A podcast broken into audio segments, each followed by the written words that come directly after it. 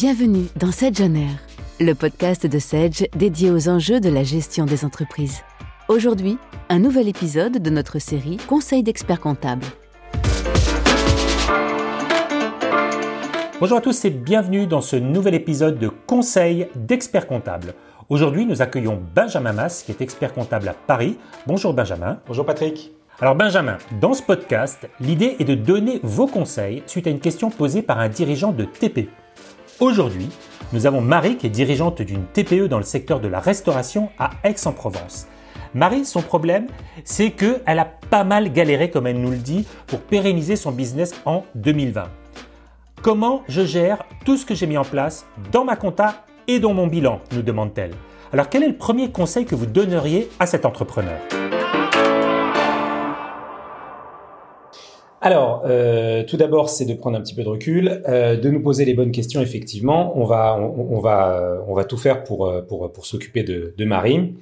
la première chose que que je, que je dirais à Marie, c'est c'est de c'est de c'est de pencher, si elle l'a pas déjà fait, vers une digitalisation de l'ensemble de ces données à nous transmettre. Ça, ça va vraiment être le premier pas pour qu'on puisse l'aider Digitaliser, ça veut dire quoi? Bah, C'est très simple. Ça veut dire que tout ce qui va circuler entre elle et nous va se faire de façon informatisée. Euh, on va lui expliquer euh, comment scanner les, éléments, comment faire pour qu'on les récupère rapidement, simplement, qu'il n'y ait pas d'aléa, qu'elle soit sûre de tout nous avoir donné. Ça va passer, euh, même si on est dans une période un peu particulière, si possible, par un déplacement physique, au moins une fois, voire deux fois, pour qu'on soit sur place qu'on comprenne exactement ce qu'elle fait, ce qu'elle a déjà mis en place et comment faire pour euh, automatiser et optimiser la transmission des éléments. Voilà, ça c'est vraiment la première étape. Et comment vous faites en fait pour vous adapter, comme elle le dit, à toute la diversité des choses qu'elle a été obligée de mettre en place pour pérenniser son activité? Alors, on va d'abord déjà voir avec quoi elle travaille.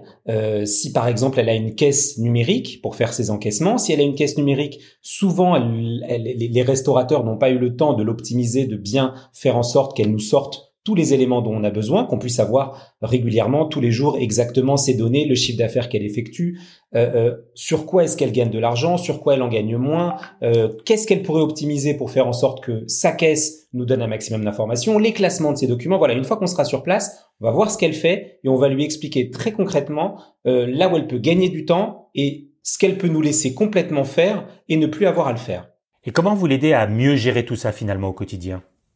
Alors, une fois que nous, on a récupéré nos éléments, donc première étape, la digitalisation, la récupération des éléments, nous, on va vraiment mettre la main dans le cambouis et voir effectivement ce qu'elle vend sa marge, donc euh, le, le, le coût d'achat par rapport au prix de revient euh, de sa de, de, de, de, ses assiettes, peut-être même l'aider à regarder sa carte, même si c'est un petit peu moins notre notre partie. Nous au cabinet, on a pas mal de restos, euh, voilà, on gère pas les restos directement, mais on sait un peu comment ça se passe. Vérifier si dans sa carte la carte est homogène, si toutes les si tout ce qu'elle propose a à peu près la même marge, euh, et voilà, faire un calcul sur euh, faire un calcul, l'aider à appréhender ses achats pour qu'elle puisse convenablement revendre derrière euh, euh, correctement à ses clients. Et du coup, quel type de relation vous mettez en place avec elle? C'est quelque chose de très collaboratif? Comment ça marche au quotidien? Alors voilà, effectivement, c'est très collaboratif.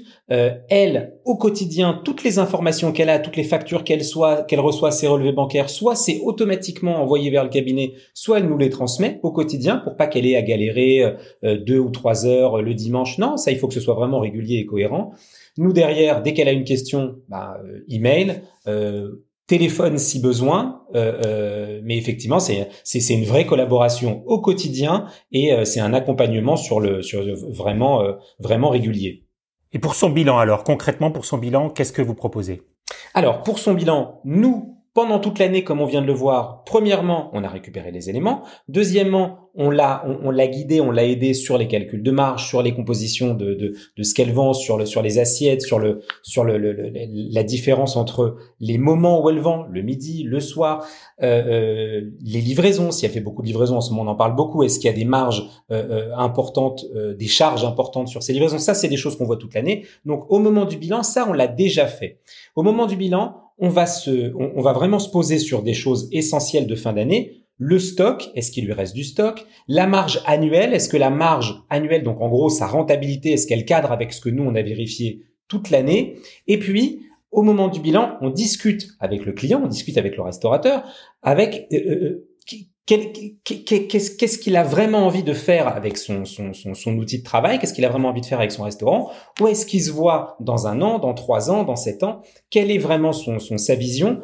Et au moment du bilan, évidemment dans, la limite de ce qu'on peut aménager en écriture de bilan, on essaye de faire ressortir dans le bilan ce que le restaurateur a en tête. Encore une fois, avec les armes et les outils qu'on a.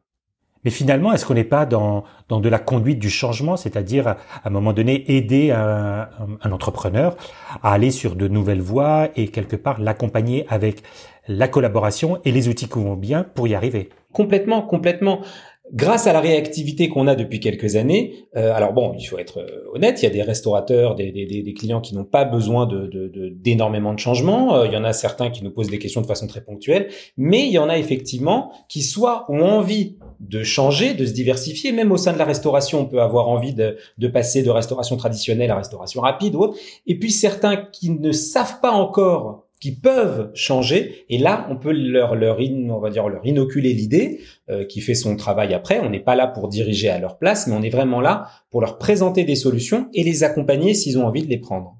Alors, pour un entrepreneur qui vit euh, la période qu'on connaît actuelle, qu'est-ce quel serait le principal conseil autour du bilan et autour de la gestion de son activité que vous donneriez pour terminer? Alors, on va dire que au niveau du bilan, le principal conseil que j'ai, c'est justement de ne pas attendre ce bilan, de ne pas attendre le bilan pour solliciter l'expert comptable. On doit être présent au quotidien, puis pour être très honnête, nous, ça nous fait gagner du temps que le client nous sollicite avant. Donc, il faut qu'au moment du bilan, on soit là pour justement, comme son nom l'indique, faire le bilan, voir si tout ce qu'on avait prévu s'est bien passé ou qu'est-ce qui s'est mal passé et pourquoi ça s'est mal passé. Donc vraiment un accompagnement au quotidien, j'insiste, c'est vraiment important.